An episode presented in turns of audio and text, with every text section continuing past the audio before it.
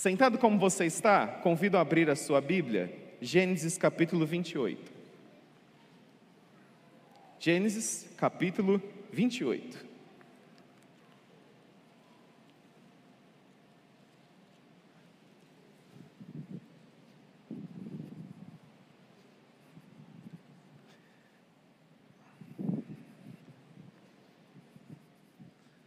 Meu aparador de papel. Pronto página fica aberta.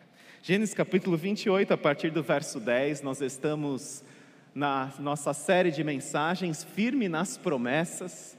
E hoje nós chegamos num texto muito interessante sobre uma promessa incrível feita por Deus, promessa feita a Jacó, que se estende a você e a mim, neste dia, neste tempo, mais de quatro mil anos desta promessa que foi realizada a Jacó. Gênesis capítulo 28, a partir do verso 10, encontramos assim: Jacó partiu de Berseba e foi para Arã. Chegando a determinado lugar, parou para pernoitar, porque o sol já se havia posto. Tomando uma das pedras dali, usou-a como travesseiro e deitou-se. E teve um sonho no qual viu uma escada apoiada na terra. O seu topo alcançava os céus, e os anjos de Deus subiam e desciam por ela. Ao lado dele estava o Senhor que lhe disse: Eu sou o Senhor, o Deus de seu pai Abraão e o Deus de Isaque. Darei a você e a seus descendentes a terra na qual você está deitado seus descendentes serão como pó da terra e se espalharão para o oeste e para o leste e para o norte e para o sul. Todos os povos da terra serão abençoados por meio de você e da sua descendência. Estou com você e cuidarei de você aonde quer que vá. Eu o trarei de volta a esta terra, não o deixarei enquanto não fizer o que lhe prometi. Quando Jacó acordou do sono, disse: Sem dúvida o Senhor está neste lugar, mas eu não sabia. Teve medo e disse: Temível é este lugar, não é outro senão a casa de Deus, esta é a porta dos céus. Na manhã seguinte, Jacó pegou a pedra que tinha usado como travesseiro, colocou-a em pé como coluna e derramou óleo sobre o seu topo. E deu o nome de Betel, aquele lugar, embora a cidade anteriormente se chamasse luz. Então Jacó fez um voto dizendo: Se Deus estiver comigo, cuidar de mim nesta viagem que estou fazendo, prover-me de comida e roupa e levar-me de volta em segurança à casa de meu pai, então o Senhor será o meu Deus. E esta pedra que hoje coloquei como coluna servirá de santuário de Deus, e de tudo o que me deres, certamente te darei o dízimo. Vamos orar? Obrigado, Jesus, por estarmos juntos continue a falar a nós, continue a, a ministrar através do teu Santo Espírito aos nossos corações e através da Sua palavra que será pregada. Em nome de Jesus, amém. Jacó é um fugitivo. Jacó ele foge não apenas do seu irmão Esaú que quer matá-lo, mas Jacó foge do ambiente da sua casa que se tornou insustentável. Um ambiente insustentável não apenas por causa das disfuncionalidades familiares da casa dos seus pais, mas principalmente por causa das suas escolhas desastrosas, que tornou a sua presença na casa dos seus pais impossível e inviável. A vida de Jacó, ela começa com uma luta. Ainda no ventre da sua mãe, Rebeca, ele e seu irmão brigam por posição. Um quer nascer primeiro do que o outro. E quando chega a hora de dar a luz aos bebês, nasce primeiro Esaú e Jacó nasce segurando o calcanhar do seu irmão. Ele queria levar vantagem, ele queria ter saído primeiro. Ele nasce segurando o calcanhar do seu irmão. Essa imagem lhe valeu o seu nome, Jacó, que significa enganador, aquele que age traiçoeiramente, usurpador. Quando Rebeca ainda estava com seus bebês no seu ventre, ela percebeu que os meninos, eles já brigavam no ventre. Você pode imaginar isso? No ventre a mãe já não tinha descanso, porque os meninos eles brigavam no ventre da mãe se empurrando. E aí Rebeca, angustiada, consulta o Senhor a respeito daquela briga que acontecia antes dos meninos nascerem. E aí o Senhor diz a ela que duas nações estavam sendo formadas, duas nações irmãs, mas que jamais viveriam em paz. Seriam nações inimigas. O mais velho serviria ao mais novo. Uma nação seria mais forte do que a outra. E os meninos eles crescem. Esaú ele se torna um habilidoso caçador e ele vivia nos campos. Jacó cuidava dos rebanhos da sua família e vivia nas tendas. Esaú era um guerreiro, Jacó era caseiro. E à medida que eles crescem, a diferença entre eles começa a se tornar ainda mais evidente, porque Esaú é daqueles que quer matar a fome, Jacó quer mandar. Esaú é controlado pelos seus apetites, Jacó busca poder. Esaú é refém dos seus dos, das satisfações e dos apetites em curto prazo. Ele quer satisfação, ele quer prazer. Jacó já consegue ser um estrategista, pensando nas recompensas em longo prazo. E nós somos informados em Gênesis capítulo 25 que um dia, quando Esaú ele chegou em casa, não, não é esse texto não, pessoal, pode deixar, põe depois, pode deixar que eu falo, obrigado. Nós somos informados que em Gênesis capítulo 25, que quando Esaú ele volta dos campos, ele volta com fome, e ele encontra ali seu irmão cozinhando, e ele vende o direito da primogenitura para seu irmão para poder comer um prato de lentilhas e um pedaço de pão. Esaú vende o direito de primogenitura por um pedaço de pão e um prato de lentilhas. Eu não sei se você sabe, mas naquela época o direito da primogenitura, ele valia, ele tinha um valor, um valor muito não apenas econômico dentro das famílias, mas era também um status, porque o filho mais velho, o primogênito, ele recebia esse direito da primogenitura, onde ele herdava uma porção dupla de todos os bens e terras dos seus pais. Então, existia um valor econômico de você ser o filho mais velho, de você ter esse direito à primogenitura. Além disso, o filho mais velho, ele seria o responsável por cuidar também da mãe, diante do falecimento do pai. Então tinha um valor econômico, tinha um valor social, tinha um valor de status perante a sociedade, e Esaú ele vende o direito da primogenitura para Jacó em função dos seus apetites incontroláveis para satisfazer a sua fome, trocando por um pedaço de pão e um prato de lentilhas. E aí chega um momento que Isaac, já idoso, ele percebe que estava com a visão bastante enfraquecida, possivelmente já bastante debilitado também fisicamente, e ele quer abençoar Esaú. Ele quer abençoar Esaú com o direito da primogenitura. Só que aí acontece uma coisa. Pode colocar o texto 25, 28 de Gênesis. Isaac preferia Esaú porque gostava de comer as suas caças. Rebeca preferia Jacó.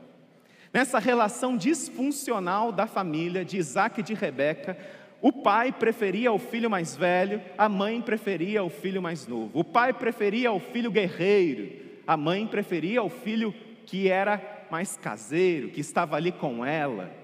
E chegando a hora de abençoar com o direito da primogenitura, Isaac quer abençoar Esaú. Isaac não consulta Rebeca. Possivelmente Isaac sabia dessa promessa do Senhor de que o mais velho serviria ao mais novo.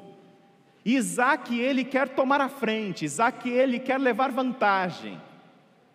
Isaac não consulta Rebeca, talvez naquela época não fosse costume também dos homens consultarem as mulheres para as grandes decisões da família, e Isaac ele quer levar à frente o seu projeto, só que como a mão que governa o mundo é a mão que balança o berço. Rebeca, ela está ouvindo tudo aquilo. E olha só o que diz capítulo 27, verso 5. Rebeca estava ouvindo o que Isaac dizia ao seu filho Esaú. Vai lá, meu filho, prepara uma caça, você volta aqui, eu vou te abençoar com a bênção da primogenitura. E Rebeca, ela ouviu isso. E Rebeca, então, ela chega a Jacó, o seu filho preferido, e diz o seguinte: Olha, você vai assumir o seguinte plano: você vai caçar, eu vou cozinhar, eu vou te vestir com as roupas de Esaú, e você vai chegar ao seu pai, que já está fraco, já está velho, já não enxerga nada, já quase não ouve aquele homem lá. Você vai chegar até ele e você vai dizer que você é Esaú, você vai se passar pelo seu irmão Esaú, e qualquer maldição dessa estratégia que recaia sobre mim é o que Rebeca vai dizer para o seu filho Jacó. E ele vai. E o seu pai pergunta por diversas vezes: É você mesmo, meu filho Esaú? E Jacó diz o quê? Sim, sou eu. Sou eu, meu pai. E ele estava com a roupa de Esaú. Esaú era peludo, Jacó não era. Então a roupa, Rebeca deu um jeito para tornar Jacó a identidade de Esaú. Para ter a identidade de Esaú. Rebeca aconselha seu filho a mentir. A mentira estava no centro das relações familiares de Isaac e de Rebeca. A mentira estava no centro Levar vantagem era o mote, porque Isaac queria levar vantagem sobre Rebeca, porque Isaac sabia que Rebeca estava angustiada, ela tinha perdido a vontade de viver por causa dos casamentos errados de Esaú, casando com mulheres hititas. Rebeca ela não conseguia, não suportava mais nem viver por causa das suas noras. Isaac sabia disso. E aí ele tenta levar vantagem sobre Rebeca. E Rebeca quer levar vantagem sobre seu esposo, porque ela preferia Jacó. Mentiras, disfuncionalidades, imperfeições, traições entre Isaac e Rebeca e os filhos ali no meio, aprendendo com tudo isso. Os filhos ali no meio assistindo tudo isso. Nós, pais, muitas vezes, ficamos muito preocupados com o que os nossos filhos assistem na televisão. Isso está corretíssimo. Pais precisam ficar preocupados, precisam ter ações de cuidado a respeito daquilo que seus filhos leem, daquilo que seus filhos ouvem, daquilo que seus filhos assistem. Postura ativa, com quem seus filhos andam. Pais precisam se preocupar sim com as amizades que seus filhos estão, se for, formando, com aquilo que seus filhos estão assistindo, vendo. Mas nós não podemos nos enganar, porque as nossas mazelas familiares, as nossas imperfeições, as nossas disfuncionalidades são muito piores, são um show de horrores do que muita novela que nós vemos por aí. E assim era a família de Isaac e de Rebeca. Muitos querem ser ainda até mais radicais, poupando seus filhos de conteúdos nocivos, e está certo, devemos buscar poupar os nossos filhos de conteúdos nocivos, mas nós nos esquecemos que os conteúdos nocivos estão dentro da nossa casa. E os nossos filhos estão, estão aprendendo, estão imitando, estão observando os nossos conteúdos nocivos, mesmo aqueles que nós nem estamos conscientes a respeito deles. Onde você acha que Jacó aprendeu a mentir? Não foi com os coleguinhas da escola de Berseba. Não foi no vídeo do YouTube. Não foi no Instagram, no Facebook, no TikTok. Sabe com quem Jacó aprendeu a mentir? Mentir? Com o seu papai, com a sua mamãe. Quando viu o seu papai chegando em Gerar e falando que a sua mãe era sua irmã, porque ela era bonita demais e ele um fracote, um covarde que não conseguia defender a sua mãe perante outros homens, e ele oferece a sua mãe, dizendo que era irmã, pode levar. Ele aprendeu com seu pai a mentir, ele aprendeu com sua mãe a mentir, ele aprendeu observando as relações disfuncionais familiares. E é o que nós precisamos prestar atenção, porque muita gente coe um, mos, coe, coe um mosquito, co, tenta coer um mosquito, mas engole um camelo. Põe aí na tela, por favor. Pais, uma palavra aos pais, prestem atenção sim no que seus filhos assistem, nos celulares que utilizam e nas companhias que estão formando, mas prestem muito mais atenção no que seus filhos assistem ao olharem para suas vidas como casal e pessoas cheias de mazelas que não estão sendo trabalhadas e problemas que continuam mal resolvidos.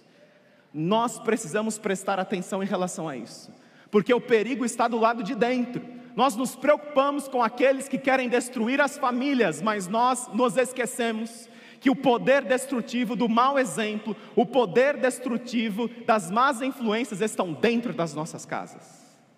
Estão nas nossas relações pecaminosas, nas nossas disfuncionalidades, na, do, em aspectos não trabalhados na nossa alma, no nosso coração e que gritam exemplos, mesmo que de uma forma inconsciente nossa. Os nossos filhos estão aprendendo, os nossos filhos estão nos observando e não existe poder, não existe modelo mais poderoso de aprendizagem do que a imitação e a observação. Eles estão vendo, mesmo aquilo que você não está consciente. E nós precisamos prestar atenção. Sabe com quantos anos Jacó saiu de casa? Nessa briga toda com a sua família? Sabe com quantos anos? 17, um jovem, imaturo. 18, 20. Sabe com quantos anos? 77 anos de idade. Jacó ele sai de casa com 77 anos de idade. Você pode imaginar isso? 77 anos e ainda com uma relação extremamente disfuncional e não tinha acordado o cordão umbilical com a sua mamãe Rebeca. 77 anos de idade.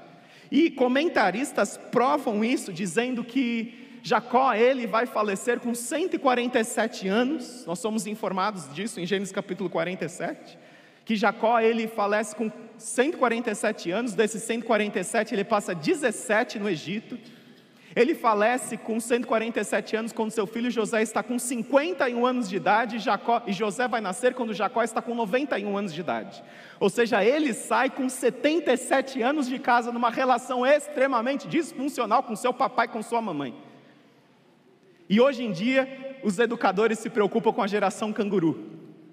Uma geração de 25 a 34 anos, um em cada quatro no Brasil, que ainda não saiu da casa dos pais. E a tendência é aumentar esse número, diante de diversas razões, casamentos tardios ou não casamentos, ou dificuldade de independência financeira, mas os filhos estão lá. Jacó estava lá com 77 anos não conseguindo cortar o cordão umbilical com a sua mamãe. Uma relação disfuncional. A família dos patriarcas, quem é aqui educador, pedagogo, psicólogo, mas é um prato cheio. A família dos patriarcas para esse estudo quando vínculos familiares se tornam doença. Dessas disfuncionalidades, desses problemas todos porque até mesmo essa preferência de Isaac e de Jacó vai se estender por uma geração. Jacó, ele vai estender essa preferência que ele recebeu da sua mãe, ele vai fazer com que o seu filho José, ele vai sinalizar essa preferência diante de todos os demais filhos, e isso quase vai custar a vida de José padrões familiares disfuncionais que se repetem de forma inconsciente, não importa se você é consciente ou não dos seus padrões, eles estão se repetindo. E nós precisamos nos tornar conscientes. Lugar, família, nós aprendemos bons valores, mas muitas vezes também nós estamos inseridos, nossa minha família é imperfeita, a sua família é imperfeita, nós precisamos tratar com objetividade as nossas imperfeições, porque senão elas vão se repetindo, elas vão se repetindo, simplesmente por não nos darmos conta. Jacó, 77 anos ainda dependendo da sua mamãe. E Jacó então foge. Jacó ele vai embora. Jacó ele vai embora, Jacó ele está fugindo para salvar a sua vida. A sua mamãe ainda conseguiu uma coisa para ele, ó, vai lá na casa do meu irmão, vai lá na casa do seu avô materno Betuel, na casa do seu tio Labão e vai lá, fica morando lá, se esconde lá, meu filho. Ele vai lá e esse caminho de que ele tem que percorrer de Berseba até Arã é um caminho de 800 quilômetros no norte da Mesopotâmia. E ele anda mais ou menos aí, caminha por uns 100 quilômetros, ele para por uma pernoite. E ele para para essa pernoite, ele está cansado, ele precisa dormir. E Jacó, ele dorme e Jacó, ele sonha. E o que é interessante nesse sonho, você pode acompanhar aí no seu texto bíblico, é um sonho. Ele usa a pedra como travesseiro, e ele tem um sonho no qual ele vê uma escada apoiada na terra e o seu topo alcançava os céus. E o mais interessante a respeito desse sonho não é que os anjos eles desciam do céu e eles subiam para o céu, mas os anjos eles subiam da onde Jacó estava e desciam. Os anjos eles subiam e desciam e o movimento dessa escada ele é extremamente interessante, porque os anjos eles subiam e os anjos eles desciam e o Senhor estava ao lado de Jacó. E então o Senhor faz promessas com aquele homem com tantos problemas na sua vida, com tantas páginas mal resolvidas, grampeadas da sua vida que ele não sabia nem por onde começar a tratar, o Senhor aparece para Jacó, o Senhor se revela a Jacó e faz promessas a ele. O Senhor, ele faz a promessa de que aquela terra onde ele dormia seria dele, da descendência dele, era a terra de Canaã, era a terra prometida. O Senhor reforça a promessa feita a Abraão e a Isaac, dizendo que todas as nações da terra seriam abençoadas por meio da descendência dele.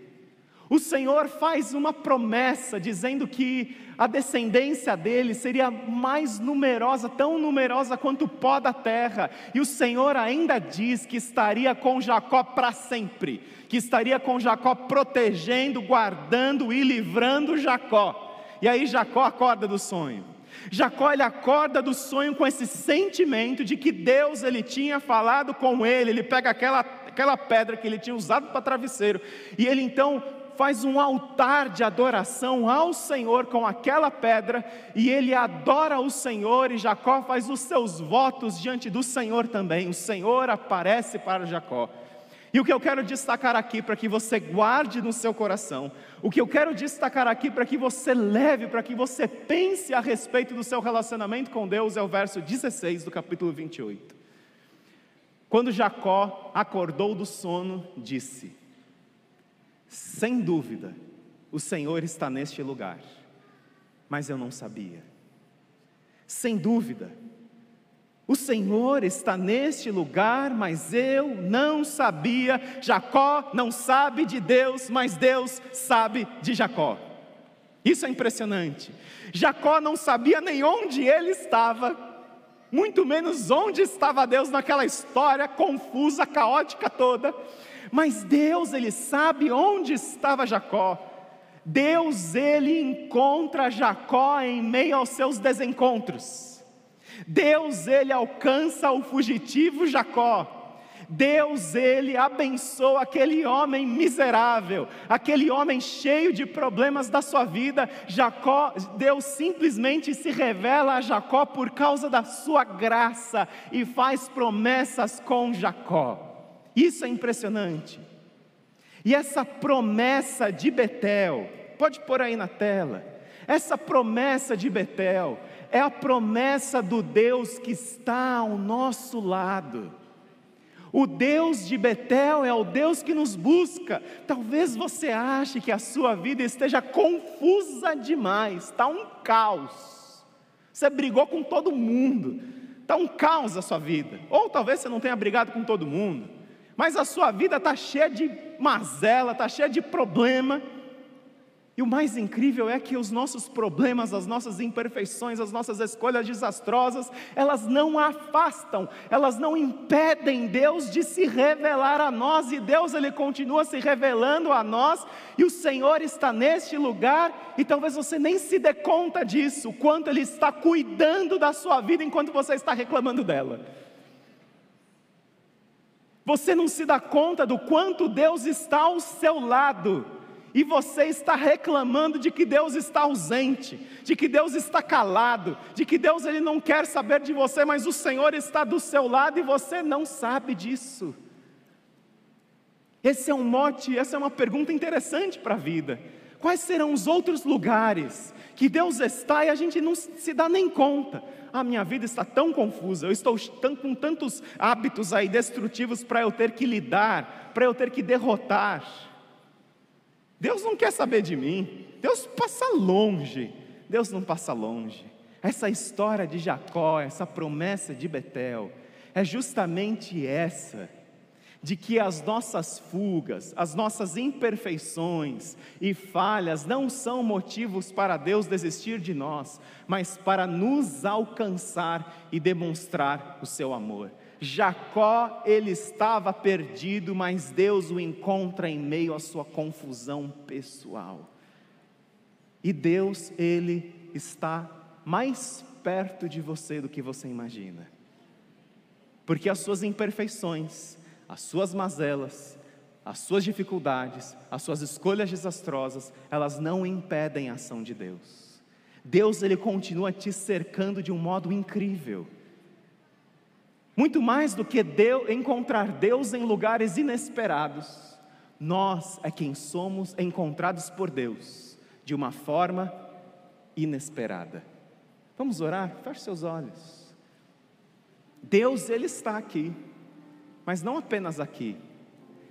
Deus ele se revela a nós de tantas maneiras, nos cercando do seu amor, e talvez você precise nessa manhã orar ao Senhor reconhecendo de que ele está mais próximo de você do que você imagina. E ele quer estar, ele quer estar em você. Mas nesse momento, nós vamos ouvir uma canção que afirma que Deus, nós podemos encontrar Deus em lugares inesperados, somos encontrados por Deus de uma forma inesperada. O meu convite a você é que você ouça essa canção em oração, pensando no seu relacionamento com Deus, do quanto este Deus não se cansa das suas mazelas, mas ele vai no meio da sua confusão se revela a você e ele te cerca de inúmeros sinais tão simples, tão comuns, como a criação, como esse céu maravilhoso, como o dia que renasce e tantas outras bênçãos em que ele está comunicando a você de que ainda há algo a ser feito na sua vida. A sua vida não é essa confusão que você está, a sua vida é o relacionamento com Deus. Vamos ouvir essa canção em forma de oração, depois eu vou orar encerrando.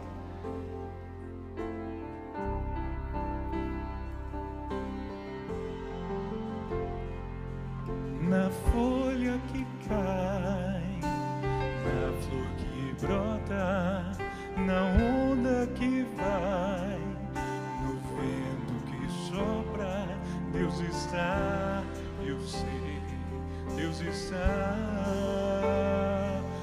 Está, eu sei, Deus está.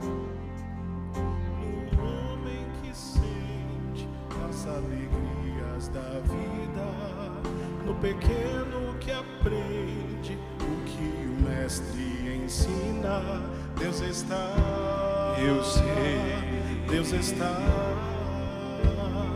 Deus está. Eu sei.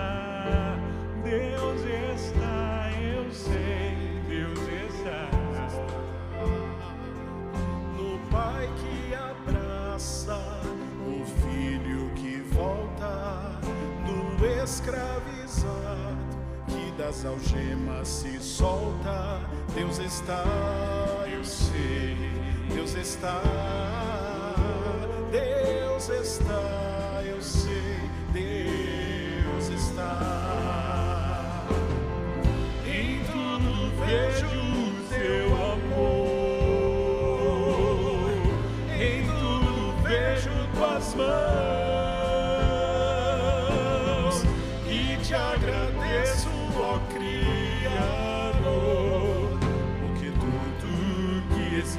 existe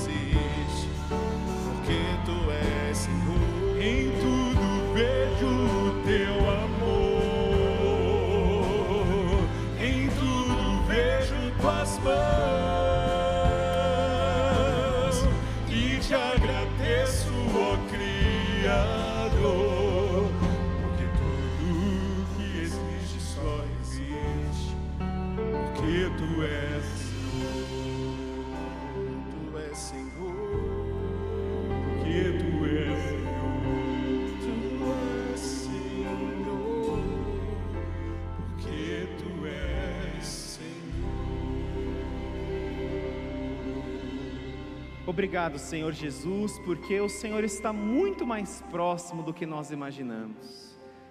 O Senhor não está no fogo, no terremoto, no vento fortíssimo, mas é numa brisa suave que o Senhor se manifesta. E nós te agradecemos porque nós podemos nesta manhã, ó Deus, ouvir a Sua palavra, o Senhor está na Sua palavra, ouvir os louvores, o Senhor está nos louvores, essa é a tua igreja, o Senhor está nela, é o teu corpo, e que nós não possamos perder tempo, perder tempo em meio aos nossos apetites incontroláveis, deixando bênçãos de lado, mas que nós possamos, ó Deus, estarmos com esses olhos, com esses ouvidos, com o nosso coração atento à Sua presença em nós, em torno de nós, a presença que nos muda, a presença que nos transforma, que traz direção ao que está perdido, traz rumo ao que está sem rumo, que traz propósito, traz significado. E obrigado, Senhor, porque o Senhor, o Deus de Abraão, o Deus de Isaac, o Deus de Jacó, está aqui também nesta manhã. E nós o louvamos por isso, gratos, porque o Senhor nos cerca da Sua presença e que nós possamos estar atentos a essa presença. Louvado seja o Seu nome, em nome de Jesus que nós oramos. Amém.